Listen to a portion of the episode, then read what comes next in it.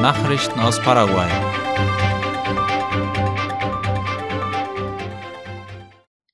Ab heute werden landesweit elf neue Impfstellen in den Einkaufsläden eröffnet. Wie die Zeitung Ultima Hora unter Berufung auf das Gesundheitsministerium berichtete, werden ab dem heutigen Montag dank der Unterstützung der Vereinigung der Importeure und Händler Paraguays, Asim Copar, in elf Geschäften in verschiedenen Einkaufszentren des Landes neue Impfstellen eingerichtet. Diese werden von Montag bis Freitag von 8.30 Uhr bis 15 Uhr geöffnet sein. Diese Aktion geschieht im Rahmen der Kampagne Tu punto de vacunación más cerca, zu Deutsch Dein Impfpunkt in der Nähe. In der ersten Phase der Initiative beteiligen sich sechs dem Verband angeschlossenen Geschäfte Fernandito, Casa Paraná, Fabri Surcos Textil, Unicentro, Supremo und Ofertaso. Senat beschlagnahmt fast eine Tonne Kokain. Durch mehrere zeitgleiche Razzien in den Städten Eusebio Ayala, Luque, Fernando de la Mora und San Lorenzo ist es der nationalen Antidrogenbehörde Senat gestern gelungen, den Anführer einer Organisation zu verhaften, die im internationalen Drogenhandel aktiv ist. Darüber schreiben IP Paraguay und ABC Color. Der im Rahmen der Operation Navis festgenommene Fernando Enrique Valbuena Acuña alias Ricky oder Herrero ist der Sohn des ehemaligen Abgeordneten des Departaments Cordillera Elvis Valbuena. Außerdem wurden fast 1000 Kilogramm Kokain beschlagnahmt. Die kriminelle Organisation, dessen Anführer Valbuena ist, ermöglichte den vorläufigen Informationen der Senat zufolge den Transport großer Mengen Kokain per Schiff zu den wichtigsten Häfen in Europa. In Nueva Italia wütet ein Großbrand. Gestern gegen 10 Uhr Vormittag brach in Nueva Italia im Departement Central ein großer Waldbrand aus. Feuerwehrleute mehrerer Unternehmen waren damit beschäftigt, das scheinbar unkontrollierbare Feuer zu löschen, wie die Zeitungen Ultima Hora und La Nación berichten. Das Feuer vernichtete mehrere Grundstücke in der genannten Stadt. Wie das Feuer ausgebrochen ist, ist noch unbekannt. Seit einigen Tagen ist das Gebiet von ständigen Bränden betroffen. Die derzeitige Trockenheit trägt dazu bei, dass sich die Flammen rasch ausbreiten und vor allem die Natur und die Tiere in Mitleidenschaft ziehen. Das Orchester H2O Klänge des Wassers nimmt an der Expo Dubai teil. Wie die staatliche Nachrichtenagentur IP Paraguay berichtet, wird das Orchester H2O Sonidos del Agua, zu Deutsch H2O Klänge des Wassers, unter der Leitung von Maestro Luis Saran im paraguayischen Pavillon auf der Weltausstellung in Dubai auftreten. Das Ensemble wird an Präsentationen und Vorträgen teilnehmen und am 27. und 28. Januar zwei Konzerte geben. Das Ensemble wurde im Dezember 2016 von der UNESCO als Künstler für den Frieden ausgezeichnet. Das Orchester ist Teil der Vereinigung Tierra Nuestra, die über das Netzwerk Sonidos de la Tierra 65 Jugendorchester im Landesinneren unterhält. Vorerst wird es keinen QR-Code auf den Personalausweisen geben. Das bestätigte der Direktor der Abteilung für Ausweisangelegenheiten, Kommissar Amado Ortellado, AVC Color zufolge. Laut seinen Angaben wird die Einführung des QR-Codes auf dem Personalausweis auf Empfehlung der Firma Winner SRL, die für das Projekt verantwortlich ist, vorläufig eingestellt. Zuvor hatte sich ein Experte öffentlich zu dem Projekt geäußert und Warnungen ausgesprochen. Der Spezialist für Cybersicherheit Miguel Ángel Gaspar wies laut La Nación darauf hin, dass mit dem QR-Code die Sicherheit der Daten der Bürger nicht gewährleistet werden kann und dass die Zahl der gefälschten Dokumente dadurch zunehmen könnte. Er meinte, dass ein solcher Code zwar zum Bezahlen in Geschäften verwendet werden könne, aber für Personalausweise würde er nicht die erforderliche Sicherheit bieten. Gaspar ist der Ansicht, dass Dokumente mit Chips, wie sie in europäischen Ländern, aber auch in Chile, Brasilien und Argentinien verwendet werden, am sichersten sind. Das MEC schickt die Schulpakete für das neue Unterrichtsjahr in den Chaco. Der Transport sollte um 11 Uhr beim Lager des Bildungsministeriums in San Lorenzo beginnen, wie die Zeitung OI heute früh ankündigte. Der Bildungsminister Juan Manuel Brunetti selbst wollte dabei sein. Die Pakete mit Material für den Unterricht sind für 455 Bildungseinrichtungen in Presidente Ages, Boquerón und Alto Paraguay bestimmt.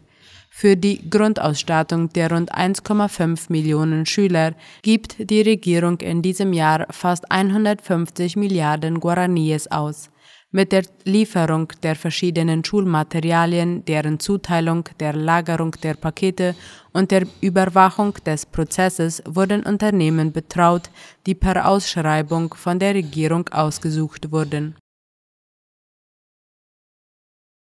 Unternehmen könnten mit Geldstrafen belegt werden, wenn sie das Ausweisen des Impfscheins nicht verlangen.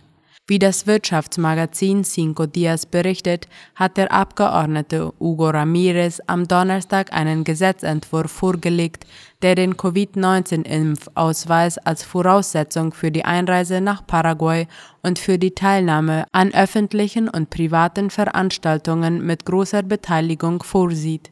Mit dem Dokument werden Bußgelder von bis zu 44 Millionen Guaraníes für Unternehmenseigentümer oder Organisatoren von Veranstaltungen vorgeschlagen, die das Aufweisen des Impfscheins nicht verlangen.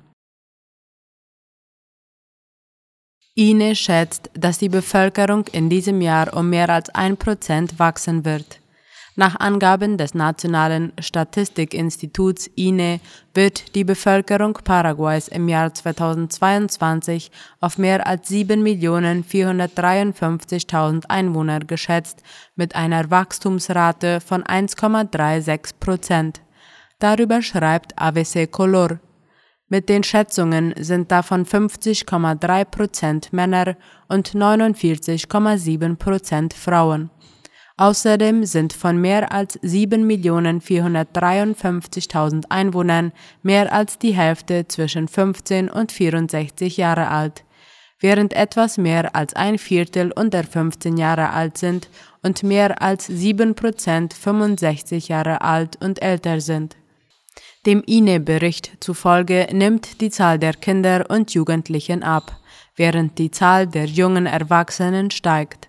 Gleichzeitig wächst der Anteil älterer Erwachsener an der Bevölkerung fast in gleichem Maße wie der Anteil von Kindern und Jugendlichen an der Bevölkerung abnimmt. Das Institut gibt auch an, dass das Bevölkerungswachstum in Paraguay rückläufig ist und bis 2024 auf 1,33 Prozent geschätzt wird. Zur Erinnerung, in diesem Jahr waren es 1,36 Prozent. Nachrichten aus aller Welt. Felssturz trifft Touristenboote in Brasilien. Wie Latina Press berichtet, hat ein Felssturz auf dem Furnas-See in Capitolio im mittleren Westen von Minas Gerais am Sonntag drei Boote mit Touristen getroffen. Die Feuerwehr, die am Unfallort im Einsatz ist, spricht von zehn Todesopfer, 27 verletzte Personen und eine Person wird noch vermisst. Ein im Internet kursierendes Video, dessen Wahrheitsgehalt von der Feuerwehr bestätigt wurde, zeigt den Moment, in dem die Boote getroffen wurden. Es wurde eine Untersuchung eingeleitet, um die Ursachen und Umstände des Unfalls zu ermitteln. LATAM streicht nationale und internationale Flüge. Der Anstieg der Zahl der Covid-19 und Grippefälle hat die Flüge mehrerer Fluggesellschaften in Brasilien beeinträchtigt. Am Samstag hat LATAM 47 Inlands- und Auslandsflüge gestrichen, die bis zum 16. Januar geplant waren. In einer Erklärung bedauerte das Unternehmen die Situation und forderte die Kunden auf, den Status des Fluges zu überprüfen, bevor sie sich zum Flughafen begeben. Laut LATAM können Kunden, deren Flug geändert wurde, ihre Reise ohne Vertragsstrafe und Preisdifferenz umbuchen oder eine Rückerstattung des Tickets ohne Vertragsstrafe beantragen. Todesopfer bei Brand in einem Hochhaus in New York. Wie unter anderem der ORF schreibt, sind bei einem Brand in einem 19-stöckigen Wohnhaus in New York am Samstag 19 Menschen ums Leben gekommen. Darunter seien auch Kinder, sagte der Bürgermeister Eric Adams dem Sender CNN. Mindestens 63 Bewohner seien verletzt worden, davon erlitten mindestens 32 schwere Verletzungen. Zuvor hatte die Feuerwehr mitgeteilt, dass diese mit lebensgefährlichen Verletzungen ins Krankenhaus gebracht worden seien.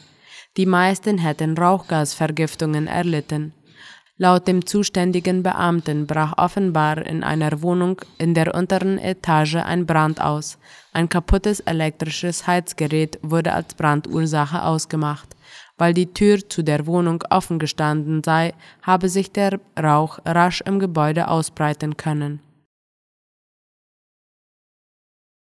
Australisches Gericht erlaubt Djokovic die Einreise. Dem Einspruch des serbischen Tennisprofis Novak Djokovic gegen seine verweigerte Einreise nach Australien ist stattgegeben worden. Das entschied ein Gericht heute in Melbourne. Somit darf Djokovic nach Australien einreisen, wie der ORF schreibt. Der Erfolg vor Gericht garantiert aber nicht, dass Novak Djokovic als Titelverteidiger sicher an den Australian Open ab dem 17. Januar teilnehmen kann. Die australische Regierung kündigte bereits an, eine erneute Aufhebung von Djokovics Visum prüfen zu wollen. In Genf haben die USA-Russland-Gespräche begonnen. In der Schweiz haben heute die hochrangigen Gespräche zwischen den USA und Russland über den Ukraine-Konflikt begonnen.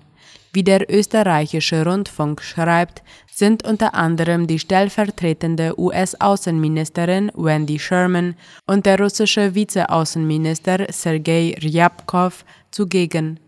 Das Treffen hat kurz vor 9 Uhr in der US-Vertretung in Genf begonnen, wie ein Sprecher des US-Außenministeriums mitteilte. Neben den Gesprächen ist für Mittwoch ein Treffen des NATO-Russlands-Rats in Brüssel und für Donnerstag ein Treffen der Organisation für Sicherheit und Zusammenarbeit in Europa in Wien geplant. Die USA und die EU treibt die Sorge um, dass Russland einen neuen Einmarsch in das Nachbarland Ukraine vorbereitet. Das wird von dem Kreml kategorisch zurückgewiesen. Gleichzeitig wird von den USA und der NATO ein Abkommen gefordert, das die Osterweiterung des Militärbündnisses untersagt. Das wird jedoch klar abgelehnt. Die Bedrohungen für Kasachstan konnten abgewendet werden. Kasachstan, das an Russland und China grenzt, kommt seit mehr als einer Woche nicht zur Ruhe. Wie der ORF schreibt, war der Unmut über gestiegene Treibstoffpreise an den Tankstellen in dem öl- und gasreichen Land in Proteste gegen die Staatsführung umgeschlagen. Neben friedlichen Demonstrationen war es auch zu gewaltsamen Ausschreitungen gekommen, insbesondere in der Millionenstadt Almaty. Dem Landespräsidenten Kasim Shomar Tokayev zufolge werde der noch laufende Antiterroreinsatz demnächst abgeschlossen. Wie die kasachischen Behörden heute mitteilten, wurden bisher rund 8000 Personen festgenommen. Bei der Videokonferenz der Organisation des Vertrags über kollektive Sicherheit OVKS hat Tokayev die Unruhen einen Putschversuch genannt. Ziel sei eine Machtergreifung gewesen. Es habe im Vorfeld geplante und abgestimmte Angriffe auf Gebäude von Regionalbehörden der Strafverfolgungsbehörden und auf Gefängnisse gegeben, so Tokayev. Russlands Präsident Wladimir Putin dagegen behauptet, die Lage sei nicht durch spontane Protestaktionen wegen der Treibstoffpreise verursacht worden, sondern dadurch, dass zerstörerische Kräfte von außen die unübersichtliche Situation ausgenutzt haben. Soweit die Nachrichten heute am Montag. Auf Wiederhören.